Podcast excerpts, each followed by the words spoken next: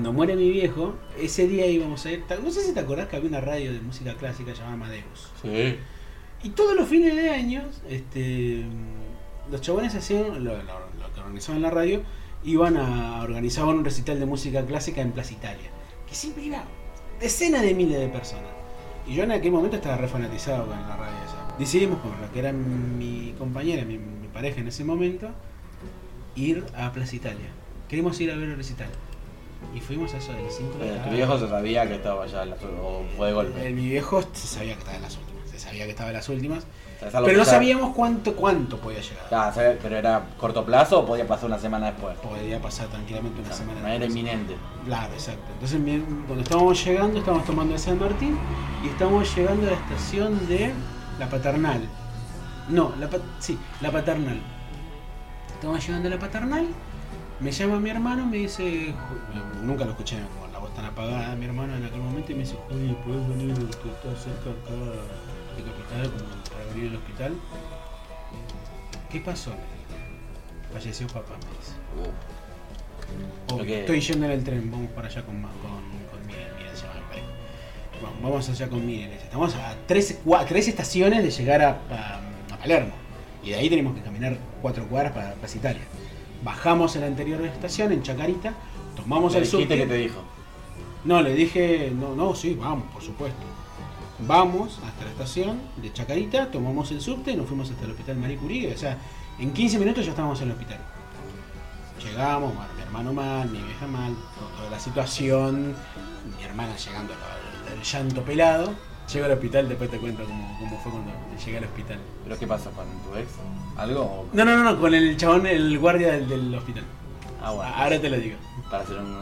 Eh, claro, claro.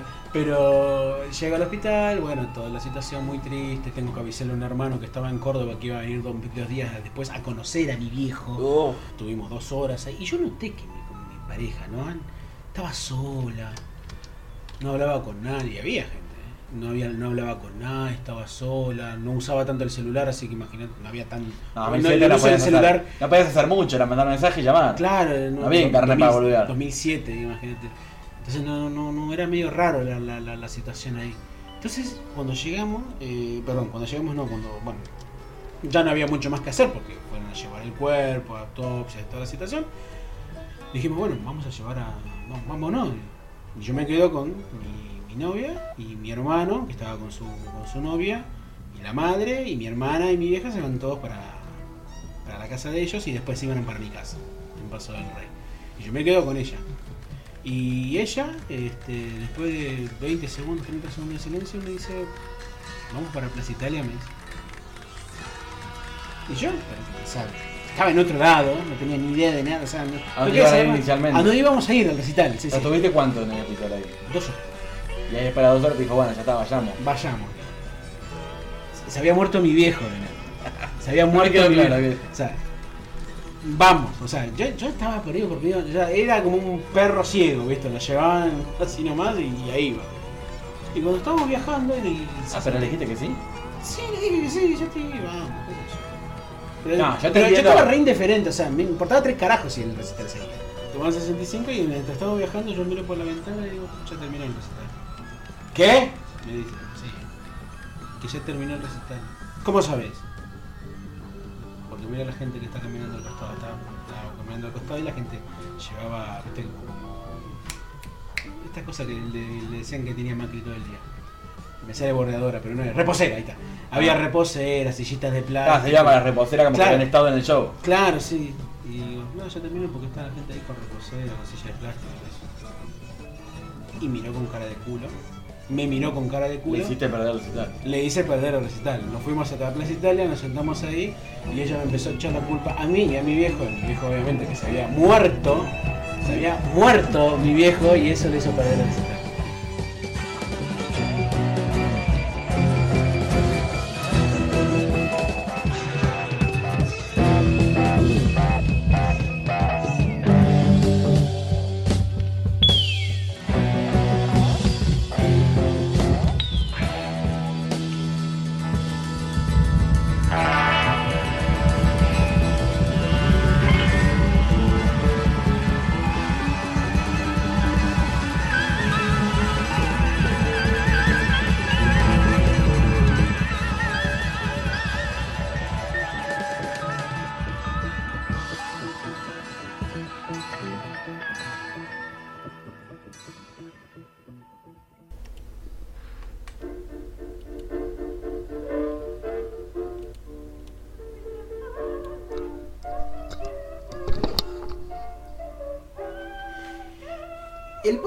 La, la costumbre siempre de hablar de personajes que son un poquito más radicales en cuanto a elegir personajes que no son necesariamente los más talentosos en lo que hicieron. Hacemos un pequeño repaso, no sé, por ejemplo, Nahuel Maciel.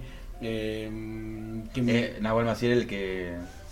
El que El que- plagiaba, el que inventaba entrevistas. El que inventa, sí, en realidad también plagiaba un montón Eh, de sí. entrevistas a, no sé, a personalidades de la cultura. Eh, hablamos también sobre mm, cómo se llama esta banda. Bueno, las chicas, el primer episodio de Jax. Jax. Este, Que has, has hecho escuela. Muchos han tomado de Jax. Ah, sí, sí, Por sí. vos. Un beso grande a Metal Prop Podcast, nuestros amigos del, de- de- del, bueno, del podcast justamente. Y ahora queremos hacer un hincapié con a la que fue considerada durante muchísimos años la peor cantante de la historia, que era Florence Foster Jenkins. Y allí también sirve como para poder hablar un ratito sobre cómo es esa cosa de buscar la anti... el- digamos, buscar la contra la crítica, ¿no?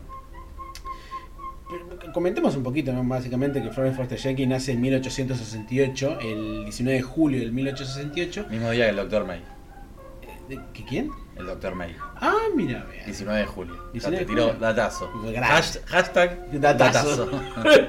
este y vos viera que ella desde pequeña siempre ha- había recibido lecciones de música y siempre quiso poder vivir de la música, poder hacer algo para poder llevar adelante una carrera musical y creyó que bien podría este este, tomar clases de canto y en las clases de canto, bueno, que la familia no quería tanto saber ese tipo de cosas. Sí, la alentaban a que pueda cantar, pero no a presentarse en público, porque ella lo que quería era ser famosa y vivir del canto. Así que, siendo de familia adinerada, ella rehúsa que el padre le pague los viajes y se va a Filadelfia, porque ella no es de Filadelfia, ella es de Pensilvania, se fuga con Frank Thornton Jenkins, quien era, quien era su, un médico que se- después se convertiría en su marido, este, aunque después se divorciaron en 1902, y ahí empezó a ganarse la vida como maestro y pianista. Cuando muere el padre de Florence Foster Jenkins, en 1909, ella hereda una bocha de guita, muchísima plata hereda, y ahí decide empezar su carrera este, musical y su carrera de, como cantante. A lo meritócrata, ¿no? Que heredó y ahí dijo, bueno, Sí, ahí, sí, ahí se de abajo después. Más o menos. El tema es que ella tenía 41 años ya en ese momento. Y Susan Boyle, viste que se puede después. Pero eso Se puede. cantando. Se puede de grande, son ejemplos. Y el tema es que, bueno, a partir de 1912 da su primer recital. Em, el tema es que cuando empieza a grabar, sus primeras grabaciones son de los años 20 aproximadamente, cuando Florence Forte Jenkins ya tenía más de 60 años, no son precisamente las mejores. ¿Por qué? Pero no por la calidad del audio, sino básicamente porque lo que ella demuestra a la hora de cantar en sus canciones son, digamos, recursos vocales bastante pobres. Ella se dedicó a cantar durante muchos años arias de ópera, este, o digamos grabaciones de áreas populares dentro de la música clásica, y veías que tiene muy poco oído, poco sentido de la actuación, bastante difícil de afinar, mucho menos alargar una nota. Voy a usar una excusa que está muy de moda. Sí, sí. En, esa, en esa época era distinto. Claro, claro, como si la co- condiciones de grabación no encontraran a alguien desafinado. Ah. ¿Viste cómo? Viste como te dicen, San Martín estaba con una chica de 10 años, pero en esa época era distinto. Era- era distinto. Ahí se podía, ¿viste? Ahí no te jugaba. En esa época se podía desafinar. Claro, sí, más o menos. Y vos veías que escuchando las músicas, porque también es eso, también se va de ritmo ella cuando canta. O sea, se va de tiempo. Es medio complicado seguir el- el- el- el- el- seguirle la, la, mm, eso. seguirle, seguirle el ritmo a ella. Y vos ves que el pianista trata de tratar de hacer malabares y para poder llevar adelante lo, lo, lo- lo- bueno, lo, que podía estar cantando ella. El, pianista se llamaba Cosme McMoon, un hermoso, ¿no? Sí. Por supuesto. Este, el tema es que lo, peor de todo, lo más loco de todo es que la crítica empieza a defenestrarla, le empieza a hacer pelota a la pobre Florence Forten Jenkins, pero ella decía algo que era muy llamativo. Ella decía que eh, tenía talento, que realmente era muy buena cantando. Pero si le decían esas cosas y la criticaban era por envidia. Esa, esa cosa, suena, eh. mejor es el para todo que hay, ¿viste? O sea, el- o sea, vos no decís esto porque yo soy mala de verdad. No, vos decís esto por envidia. Yo canto Me odian. Me odian. Sí, hay una conspiración. Hay gente que, hay gente del otro lado, hay gente poderosos que no quieren que yo sea famosa. El tema es que, a pesar de la falta de habilidad, a pesar de lo mal que cantaba y de cómo los críticos se lo hacían notar, empezaba a llenar espacios. Empezaba a llenar los lugares porque la gente quería ver si era cierto que cantaba así. Y vos veías que la gente no podía creer, porque encima la lenta se cagaban de risa la gente. La gente se cagaba de risa de la mina. Bueno, los sobran ejemplos de gente que hizo. Empezó como una parodia y la gente los seguía porque eran malos, como por ejemplo Tommy Wi- Wi- Wiseau, el de, mm, de Room. Claro, sí. Era, era idolatrado por lo malo que era, pero tuvo éxito. Claro, sí. Bueno, yo creo que en ese sentido ella aprovechó, porque esto, esto pensemos, la carrera de Florence Forte Jenkins va desde, por lo menos de las, de las, las presentaciones que hacía en vivo, van de 1920. Es horrible, como canta. Van de 1920. Pero me gusta, me gusta subirle un poco y enfatizar. Sí, claro. vos, estás diciendo y se empatiza cuando ves un alarido y decís, Claro, "Ve que sí. tiene razón lo que Claro, dice". sí, va de 1920 a 1941. O sea, cuando ella empieza. 21 años. Más o menos 20 años de carrera cantando como el culo, eligiendo cantar una, como el culo. una buena re- retrospectiva esa. Claro, sí, sí. 20 años cantando como el culo. Claro, sí. Sí, Qué buen nombre. No puede ser nombre del episodio, ¿no? Es- Ahí está, ahí tenés el nombre del 20 episodio. años cantando como el culo. Este, y el tema es que, bueno, eso empezó a llamar la atención del- de los críticos, pero sobre todo del público, que tenía ganas de verla. Entonces, la- lo- los recitales pasaron de ser una cuestión de música clásica, pero el público empezaba a cagarse de risa, no solamente de lo que llegaba a esto, a lo que cantaba ella, sino a ver también la- la- la- las, Las la- caras que hacía. no solamente las caras, sino también, porque también se ponían unas ropas estrambóticas muy llamativas, pero también el pianista empezaba a hacer como, no sé, como eh, hacer burlas, hacer morisquetas por detrás de ella, y la gente se seguía cagando de risa, entonces lo que iba- iban a ver era un espectáculo. El tema es que vos veías los recitales, perdón, vos veías no, vos escuchabas o sabías de los recitales de la mina, y todo el mundo quería verlo, porque agotaba las entradas al toque. El tema es que a principios de los 40, ella medio como que decide no, no, no, no, no querer actuar no, para, no, no, no quiere actuar tan seguido, actúa para poca gente, para amigos, para gente especializada, especializada no sé en qué, ¿no? Pero, sí, eh, en tragedias naturales. más o menos. Pero el tema es que mucha gente la, la- la quería ver. Y estamos hablando de una persona que ya tenía 70 años. 72, 73 años. Mirá que milagro de la naturaleza. Increíble. Y había que llegar, ¿eh? A los 73 años cantando como el culo, ¿no?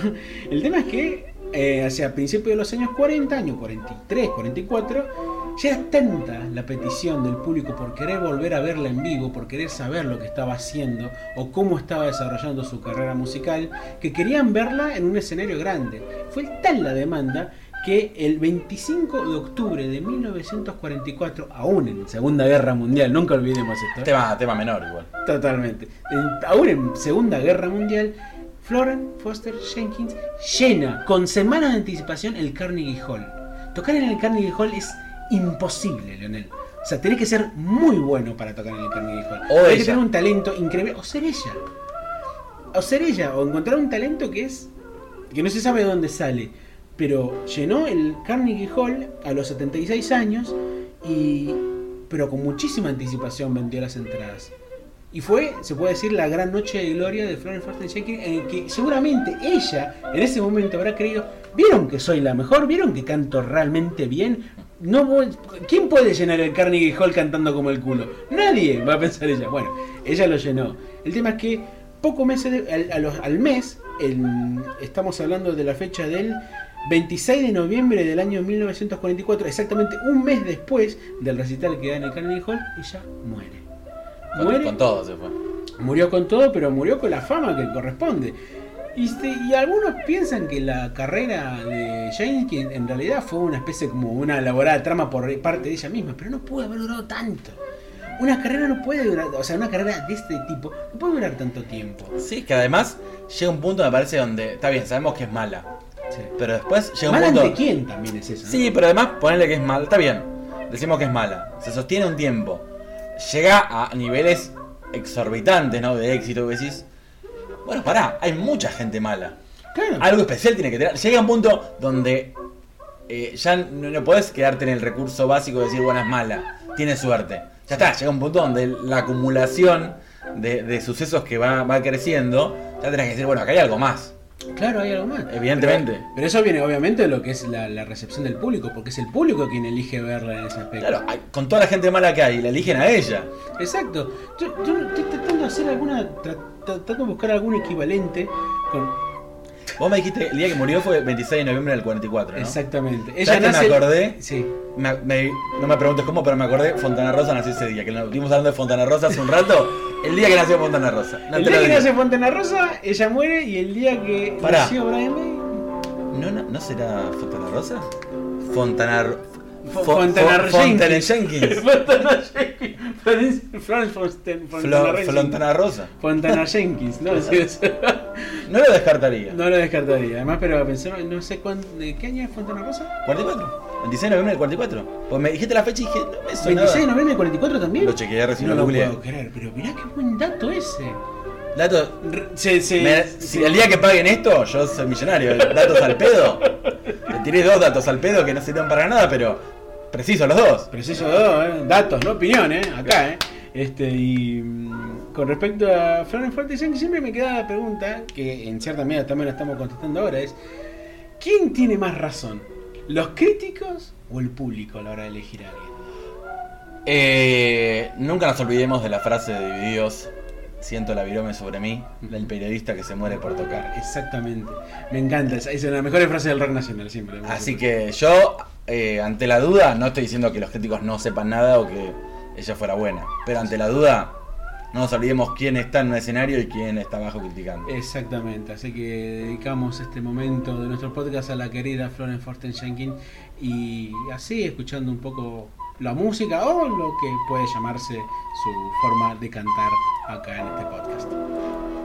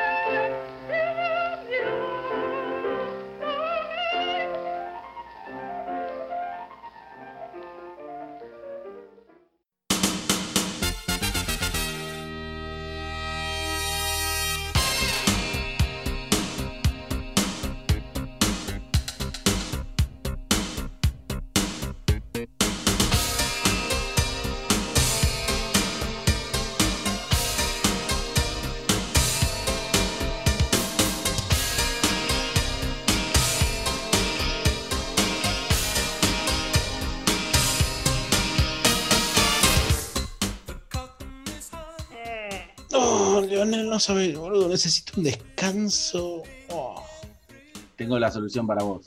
Ah, ¿sí? ¿Qué? Sí, sí, sí. En Cortaderas, que es un pequeño pueblo cerca de la villa de Merlo, tenés unas cabañas, se llaman Raimu, que son todo lo que vos necesitas. Es de los destinos más buscados para la gente que quiere hacer aventura, escalada, rappel, parapente, trekking. safaris fotográficos, paseos en bicicleta, incluso tenés una playa ahí para relajarte, un balneario, lo que necesites, con todas las comodidades, puedes llevar chicos, que vos no tenés, pero no importa, o mascotas chicas. Ah, me interesa, che. Contame un poquito más. El dique además te permite hacer deportes náuticos sin motor y tenés el dique Piscuyaco ahí, que es bastante nuevo, porque de 2010 todavía el hombre no lo llegó a contaminar, no se enteró. ¿Sabes que me dieron ganas de ir? No tenés excusa, ya los vuelos están funcionando, podés ir a San Luis y te doy los datos. El Facebook es Raimu San Luis, Raimu San Luis lo buscas fácil. El Instagram es Raimu-San Luis, todo junto. Y el celular de Valeria, que administra todo, es 11 58 25 7863. Y esto no es solamente un chivo, ¿eh? Tenemos estadías de Raimu para sortear entre nuestros oyentes y seguidores de la página y el Instagram. Ojo, ¿Todavía no descansaste o no sabes a dónde ir? Este 2021 relájate un poco y vení a descansar en las cabañas Raimu. Disfrutá junto con tu familia o tus amigos. No esperes más y vení a descansar. Estamos a 15 minutos de Merlo. Raimu te espera.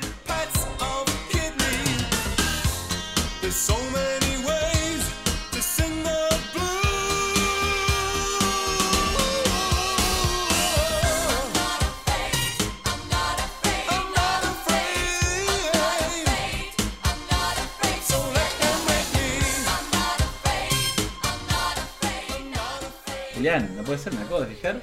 ¿Qué? ¿No me seguís en redes sociales?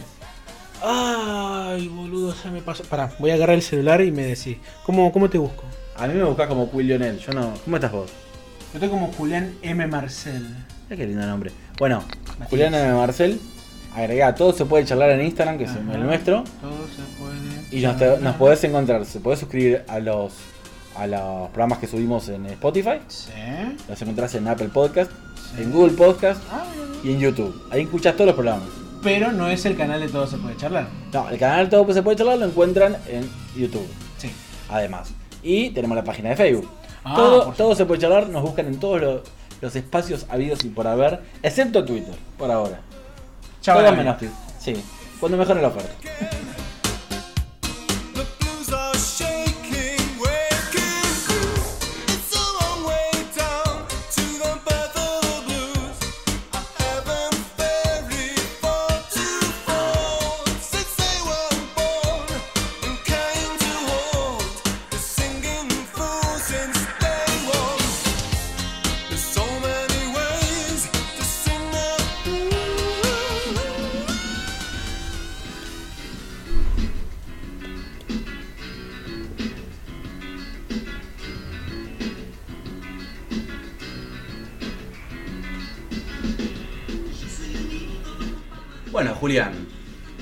Sé que a vos, vos sos una persona muy fanática del humor. Sí. Sos como el doctor Hibbert que cada vez que te hablan del humor. Me río. Sí, claro, y así es cierto.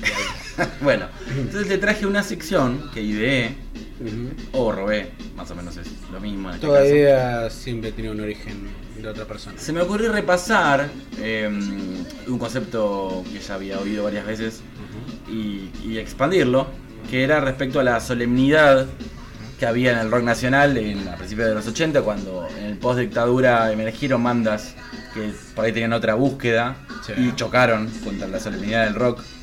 No nos olvidemos que gran parte del rock nacional, quizás tarde, algunos más temprano, otros más tarde, le escribieron a la dictadura, Sí.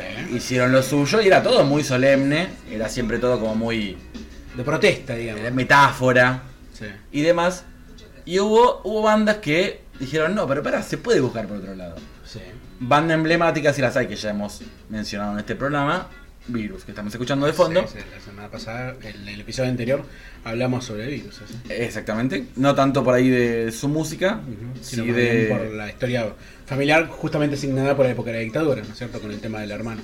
Roberto. Exactamente, eh, Jorge Moura. Jorge Moura. Moura, que lo he visto eh, hace un tiempito cuando surgió de nuevo el nombre de Jorge Moura, cuando fue este temita de los rugbyers, ¿te acordarás? Claro, sí, me acuerdo. sí, Allá, allá lejos de ese tiempo, Sí, sí. eh, un, un comunicado de- del club donde él jugaba que se reía- muchos se reían de la particularidad de que ese club había tenido un montón de desaparecidos, entre ellos Jorge Moura, Sí. y que estos ahora se lavaban las manos y, y que de hecho habían puesto una placa que recordaba a las víctimas de los 70. sí, víctima No- de la no década del 70. No decía terrorismo. Sí, sí. Bueno, por eso fue tristemente noticia. Bueno, una de las bandas que inició el- la movida, digamos, del humor en el rock para desacralizarlo, Sí. sin duda fue Virus. Sí, sí, así es. Que una de las canciones, voy a citar algunas canciones de algunas bandas que me parecían emblemáticas de eso. Una de ellas es esta, reportaje sincero y anticonvencional, Un tema muy olvidado del primer disco. de Recrudece en realidad. Sí, sí, sí, del El segundo, segundo disco, sí. que es el que menos difusión tuvo, Sí. o tuvieron problema con la discográfica que no se nos movió mucho. Ah, mirá eso. Entonces, donde, en el mismo tema van hablando del ideario del ídolo falso construido y, y se escucha justamente un, un retruque de un supuesto ídolo teen que va contestando a cada momento como las frases de ocasión, de que a mí me gusta llegar a la gente, De mi vida me brindo a mi público, de la vida privada, etcétera, etcétera. Entonces hay toda una movida de eso, parodia del ídolo fugaz y del ídolo políticamente correcto. Claro, sí. Otro, otro tema, porque Virus, otro de, uno de los temas que reparó bastante, eh, fue sobre la frivolidad y, y la superficialidad en el rock. Justamente las acusaciones que recibía Virus. Exactamente. Otro de los temas que, que- donde vinieron a, a romper un poco con, con este tema de la seriedad fue Bandas Chantas Araña en la Nada, donde la banda, particularmente primero que fue precursora de, eh, de, de lo que después instauraría, que muchos creerían como novedad de León Gieco con los Orozco, Claro. es una canción hecha íntegramente con la palabra A. Con la letra. Sí, sí. Perdón, con la letra. Eh, bandas chantas araña en la nada, pero sin embargo ustedes dirán, bueno, es un recurso explotado y bueno, la letra fue, es cualquier cosa con tal de que sea todo con A. Sin embargo, no.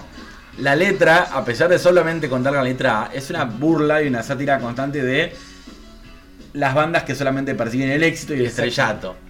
Eh, por ejemplo, eh, frases que dicen, machacan zanatas, pa- pavas al pasar, eh, las tra- la trampa avalarán, más plata agarrarán, la nada arañarán.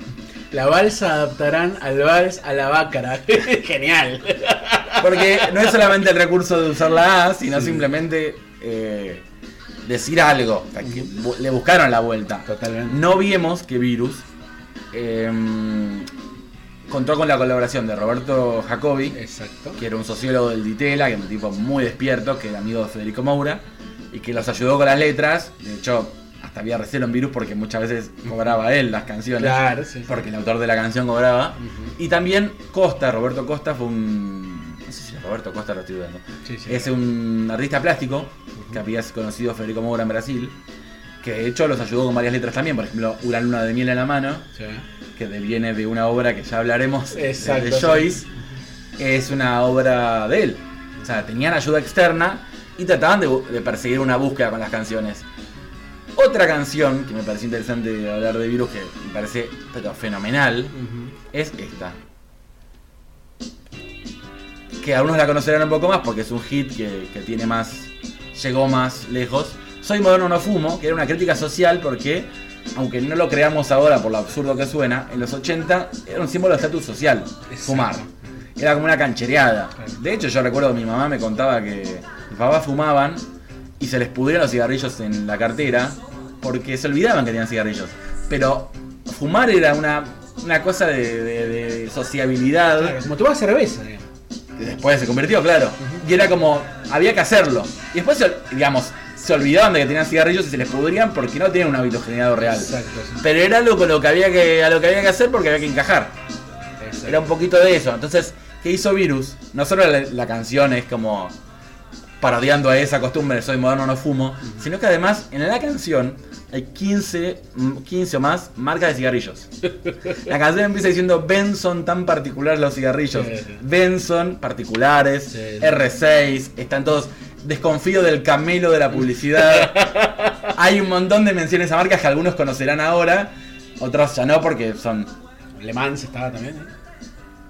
Eh, acá tenés. 43 era 43, uno, los eh, 43. particulares 43 que era R6 era otro, Sí, sí. Derby, Derby, sí. acá, desconfío del camino de la publicidad.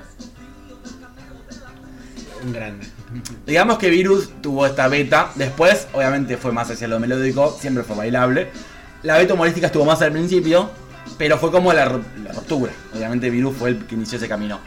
Después de Virus nos vamos a ir a otro artista que irrumpió y que también fue notorio por esto mismo, pero ya de entrada. Artista que era una banda en realidad.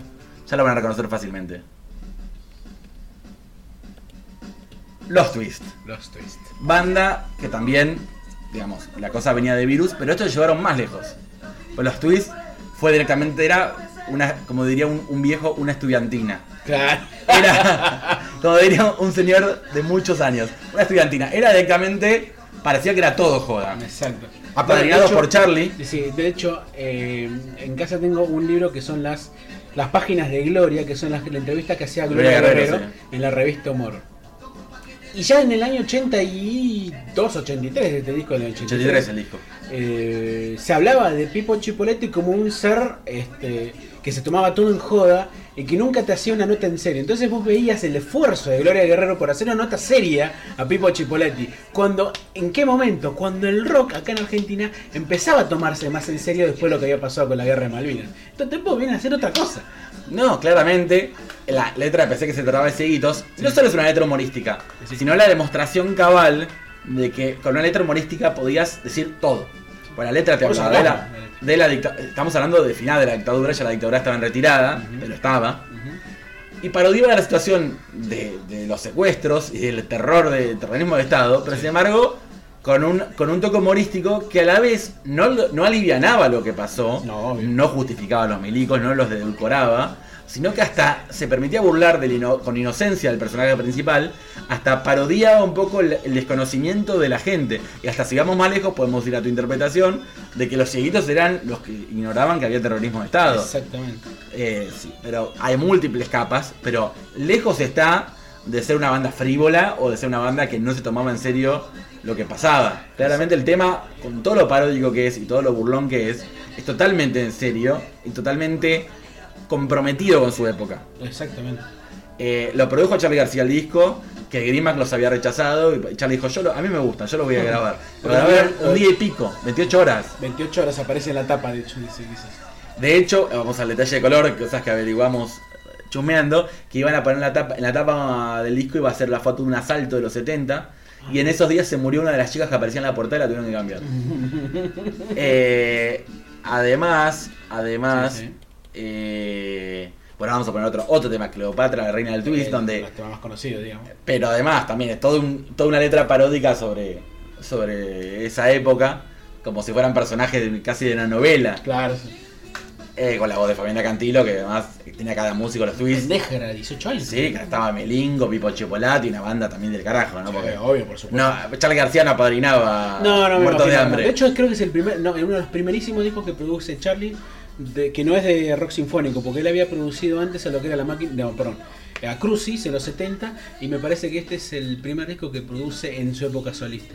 La dicha movimiento, ¿no? Claro. Bueno, eh, ese fue el primer disco. El segundo disco tiene un nombre fenomenal, que me vuelve loco, que es Cachetazo al Vicio. me parece una hermosura. Pero bueno, ellos siguieron, siguieron con ese estilo, con esa tónica, de- de- además hablando muchas veces de, de cuestiones sociales o políticas, a veces bordeando, bordeando la banquina, Sí, sí. porque de hecho Charlie les, les saca un tema que se llama Mocasín, que en realidad está en el disco reducido, cortadito, pero Charlie dijo, no, le saqué ese tema de Pipo Chipolati porque era un tema sobre judíos bolivianos que iba a tener, iba a tener quilombo. Y después lo, editaron, más tarde hablaba de los chilenos, de los colombianos, de los judíos. Pipo no se quedó con las ganas. Pero fue ruptura, un éxito total. Este disco vendió 120.000 copias. Totalmente exitoso, porque no es solamente que entraron para joder. Y de hecho, los tweets, una banda con. En los, tres- los 80, los tres discos de los 80. Después él tuvo su revival en los 90 con el estudiante. Sí, sí. Él De hecho, él- siendo, apareciendo en la TV Taca, todo Boro eso. Boro, la la, Él se reconvirtió, digamos. Pero, pero bueno, fue otro. No es casual. Además, eh, Charlie venía representando como esa cosa del, del rock solemne. Y justamente, mira la cabeza del tipo, porque también hay que reconocer siempre esto. De que Charlie fue el que vio, el que dijo, no, es, hay que apostar ahora por estos. Sí, de hecho se él- llevan bien con Virus también, ¿no? ¿De qué? No, Eh, Charlie. sí, Charlie, sí, sí. Charlie, sí, ni hablar. Sí, Sí, cantó con Virus. Claro, por eso. Pero, No, no, no, es que eh, justamente representaba lo que estaba dejando atrás el rock nacional y sin embargo tuvo la visión de ver más allá. Exactamente. Hablando de virus y de Federico Moura, nos vamos a ir al siguiente artista del cual le vamos a hablar en cuanto a esta cuestión de la sátira y el rock. Sí, sí. El primer disco de Soda Stereo, Es otro, otro que se parece, parece un cumpleaños. 83, ¿no? 84. 84. Sale en 84, que también parece grabado en, en- en raíz de, de joda. Y que pensás que es lo menos Soda Stereo de Soda Stereo. Sin embargo, estuvo muy presente el humor en el primer disco de Soda Stereo. Mucha sátira, mucho, mucho autoburla. Porque ellos mismos querían pertenecer. De hecho, se, se transformaron en aquello de lo que se burlaban. Pero de alguna manera no estaban negando que querían ser eso.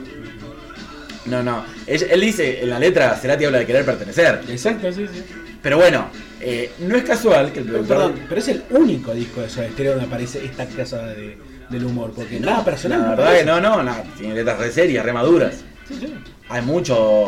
Hay, a ver, hubo pasajes de Soda Stereo con alguna cosa medio de chiste, burlona, alguna. Pero no, no esto. No, claro. No canciones directamente aplicadas a.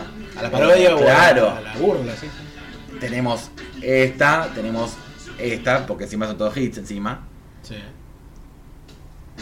¿Te suena? sí, un poquito. Sobre de TV, que encima estamos hablando de una época de los 80 donde empezó la TV a color, eh, la, la- la difusión masiva empezaba a ver videoclips. Exactamente. Era como una especie de. Además, estamos hablando del mismo año. Esta canción, te voy a decir. Se me ocurrió ahora esto, pero no es casual. El mismo año que salió Radio Gaga, esta canción. Ah, mira. Y justamente uno habla de la invasión de, de los videos que van a tapar a la radio y acá habla de la sobreexposición de los videoclips y de todo eso, de todo de lo que se venía. Que. MTV ya surgió en el 81. Exacto. Esta es del 84. Y además tenemos, ni hablar de el mismo disco, porque estaba todo ahí, dietético, que estaba hablando de toda la cultura de lo light, de todo lo pasteurizado, de todo lo artificial. Había, o sea, estamos hablando de mucha búsqueda humorística y mucha eh, lectura de la realidad también en esa época. Soda, que no era, que después se volvió más críptica la Sí, lectura de la realidad de Soda. Ahora que lo pienso, pero también ese tipo de, de canciones que en el año 84 en Soda Stereo empezaban a ser muchísimo más, este, o sea, empezaban a ser parte de su, de su realidad en el primer disco, fíjate que mucho después empezó a aparecer una especie de burla, todo eso, o de, de señalamiento hacia el jet set, hacia lo dietético, hacia la misma TV, pero eso recién a principios de los 90, digamos. Y sí, Cuando ya está muchísimo más instaurado. sí, igual Esto, que- esto recién empezaba, digamos. Pensamos que con el año 83, después de la dictadura, más allá del, del tema de los tipos venían privilegiando la idea de importar cosas y toda esa onda, en el año 83 empieza a verse muchísimo más. Entonces, quizás lo que parodia, perdón, lo que Soda Stereo estaba haciendo era anticiparse un montón de lo que iba a venir después. Sí, y ni hablar que esto hubiera aplicado más aún en los 90 y el menemismo. Hubiera aplicado más todavía, porque yo quiero hacer el jet set, era más noventoso, noventoso en los 80. Exacto. Porque además, eh, eh, hasta, hasta los temas de humor de los 90 que estábamos viendo antes, que no los vamos a incluir porque son demasiados, Sí. eh, el humor noventoso ya tiene esa cosa de pizza con champán, de Sí. reta, que ni siquiera tiene el vuelo que tengan los twists o virus. O Soda. Claro, que tienen un vuelo poético dentro de todo, más allá de la burla y la sátira. Lo de los 90 está, está tan menemizado que hasta es muy, muy burdo. Claro. Y son bandas más chotas, ponerle más, más medio pelo. Sí, pe- pero que la- las bandas de los 90 no criticaban el modelo. En todo caso, lo que hacían era buscar historias para contar este, situaciones Claro, jocosas. Las no criticar. No, no había crítica. No, por ejemplo, eh, que Una rubia en el avión. con Una rubia en el avión. Una rubia en el avión es el, el tema más menemista de la historia. Sin embargo, no se critica eso. No, no hay ninguna crítica social. No hay ninguna crítica social. ¿Vos querés crítica social? ¿Querés algo que nos llegue a todos, que sea masivo? ¿Qué es, por ejemplo? A ver, Escúchame. escuchá esa, Esto. Esto es, esto es 80s y suena 90s. ¿Esto es de los 80s? 87, querido. ¿Me estás cargando el año 87? Yo pensé que era el año 90. No. Esto es un anticipo. Ah. En el 87, el baterista Daniel Tuerto eh, Wirst, Sí. el hermano de Manuel, Baterista el de- hermano también de un arquero de Racing, Sí, exactamente. Sí. el Tuerto, le decían. Perdón, y, y batero histórico, uno de los mejores bateros de la historia del rock nacional. Batero Luis Alberto Spinetta. Exactamente. Batero Por eso es- esto es lo más gracioso de todo. Un tipo que tenía una, tenía una trayectoria seria. Y se le dio para hacer esto que parecía en joda, pero que duró bastante para hacer una joda. Sí. Y llamó La Sonora de Bruno Alberto. Vendría a ser una transición del humor ochentoso en el rock a los 90. Porque esto suena noventoso del 87. Va, el disco salió en el 88. El disco se llamó Perestroika. Ya. Ya. Igual está, está bueno, está bien. El, el- aludiendo también a la- la- al programa, programa político de Gorbachev, que la Unión Soviética todavía no había caído. Eh, lo que tenía la banda era esa cosa de picaresca muy noventosa, parecía sacada de una película de Medio y Porcel. Y, y la pegó con temas así. La canoa, que este se transformó en Acción de cancha. acción de cancha, pero absoluta. Temas de letra, de, la verdad es que no, no necesitó demasiada explicación, mucha metáfora. Por ejemplo, Me llora el nene. Eh, es el que vamos a escuchar ahora, Ajá. casualmente. Sí, sí. Yo quería escuchar otros más que lamentablemente no. no... Por falta de tiempo no. No, no, no, que Spotify tampoco nos dio una mano. Ah, sí. No, pasa que no. Hay que. Cuando debuté se llamó el siguiente disco. Y yo quería escuchar. Ahora vamos a escuchar el de monónimo. Hubiese, hubiese sido mucho más este. Más lógico, o sea, el primer disco, ¿no? Cuando debuté, ¿no? O sea, Pero bueno, Perestroika es un muy buen nombre. es un gran nombre, sí, sí. Lo curioso fue que vendieron un montón con esto. O sea, me parece que fue como una especie de gorilas del subdesarrollo. Porque fue como una, una joda que quedó, ¿no? Porque fue como una joda que quedó. Porque vamos a hacer estos, estos temas cuasi joda. Estamos hablando de un batero de, Spinetta, un tipo con una formación musical, Una gran. el, el- el tuerto. Y murió hace algunos años, lamentablemente. murió un tumor cerebral, me acuerdo. Exacto, Sí, sí, lamentablemente. Y, y hizo estos- hicieron estos temas que eran muy, muy de burla, que también no eran de crítica social. Estos, esto me llora el nene. Y es todo muy de, de fiesta, medio. Esto después dio paso a lo- los calzones rotos, a, Totalmente, sí. a una cosa así. Y quizás a Capanga de los decadentes, pero- pero tendrían más vuelo, digamos. De hecho, Capanga de los suena Decadentes. muy. Eh, a- Calzones decadentes. rotos. No, decadentes, escuchemos. Hasta, hasta el escuchar parece que se está riendo. cuando lo Claro, esto no queda, total, Eh. digámoslo un cacho. Pero eh, me hace acordar mucho esas bandas. Es más, diría que o- otro de, la- de los artistas que nos quedaba acá afuera que también tuvo mucha inventiva con el tema del humor en esos momentos fue este mm, Horacio Fontova. Bueno. Que también pegó, pero pegó mucho, como por ejemplo un tema como Yo quiero tener una novia pechugona. Hoy por hoy ese tema no se puede cantar. O Misira, que era otro tema. No se puede cantar hoy por hoy. De hecho, Melingo y, y Pipo Chipolati antes de los twists llegaron a tocar, tocaban en bares con, con Fontova. Sí, sí. O sea que ya el gen del humor, porque ellos eh, hacían, pensé que se trataba de cieguitos antes de, claro. de editarlo, y ya estaban con Fontova haciendo junta, o sea que ya tenés ahí un gen de, de formación del humor en el rock nacional. Lo que sí te diría, que hay algo que, que creo, que esta transición, esta- que va después al rock noventoso de humor, digamos, sería esto, esto no hubieran hecho nadie en 83. Esto llega porque antes estuvieron Virus, eh, Soda Stereo, ni hablar los Twists, porque los Twists Sí. eran los más desbocados. Pero yo creo que hay una tradición también esto. Se puede escuchar mucho en lo que fue la, el Cuarteto de Oro. El Cuarteto de Oro, si bien es, es cuarteto, obviamente, es lo que hacía la Mora Jiménez antes de dedicarse a su carrera solista. Y, lo- y los, los títulos también con la Mora Jiménez, o sea, con el Cuarteto de Oro eran. eh, por ejemplo, era. eh, si, se, si se destapa la olla. Eh, bueno, tranquilamente, se puede llamar uno, me llora el nene, tranquilamente. Sí. El, había una que se llama La Gaita, no, La Gaita del Lobizón, son todos temas con un doble sentido. Más pinas que las gallutas. Claro, más. Chubé un pame, ¿no? Claro, son Pero- títulos que apuestan a la metáfora, ¿no? Claro, sí. Siempre. pero esto creo que también tiene que ver con en un momento en que también la Mona Jiménez con los años 90 empieza, o los años 80 en realidad, empieza a meterse mucho. Bueno, ahí irrumpen, ¿no? Un Claro, poco la- sí. la- el cuarteto y, también a fines de los 80 fue Ricky Maravilla. Claro, exactamente. Ahí se da un lugar. Pero bueno, digamos que viene desde otro lado. Digamos que acá es rock. No, claro, pero también tiene una influencia en ese aspecto. Una banda así, como la Sonora Bruno Alberto, no podría sonar sin, sin la presencia, por ejemplo, de Ricky Maravilla. Con que tendrá el petizo, que es del 88, creo que. O sea, o del 86, o 15 ha tomado todo el vino. Pero tiene que ver este tipo de cuestiones. Bueno, lo- ampliamos el análisis porque somos muy completos. Ah, sí, por supuesto. Hablamos de rock y hablamos incluso de otros géneros que han dado lugar a esta mutación del rock. Y bueno, eh, escuchando esta poesía, Estaría bueno hacer una segunda parte con los temas de los 90, ¿no? si deja de llorar el nene, lo ah, sí, por, ah, por supuesto.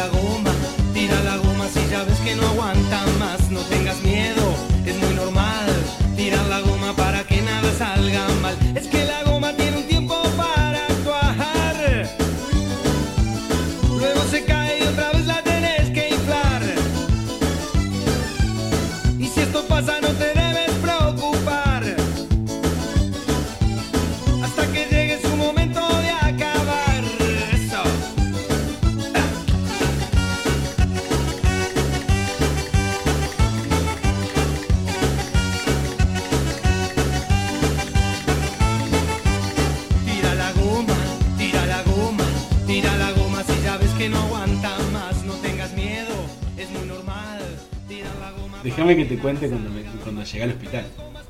El tipo que te dijo. Cuando yo llego al hospital, eh, yo recuerdo que la cama donde estaba internado mi viejo era la cama, creo que era la cama 27. No me acuerdo bien por qué me acuerdo ese número ahora en este momento, ¿no? Pero el horario de visita del hospital Marie Curie eh, creo que era hasta las 2 de la tarde, 3 de la tarde. Y eso era ya eran las 6 y media. Cuando yo estoy llegando junto con, con mi novia en aquel momento, este, llego al hospital. Llego, ya me había enterado, o sea, mi hermano, como te dije antes, mi hermano me había contado que se había muerto mi viejo. Llego al hospital, abre el de seguridad y le digo, sí, disculpa, eh, vengo por este, el paciente de la cama 27. Y el tipo me dice, no, pero el paciente de la cama 27...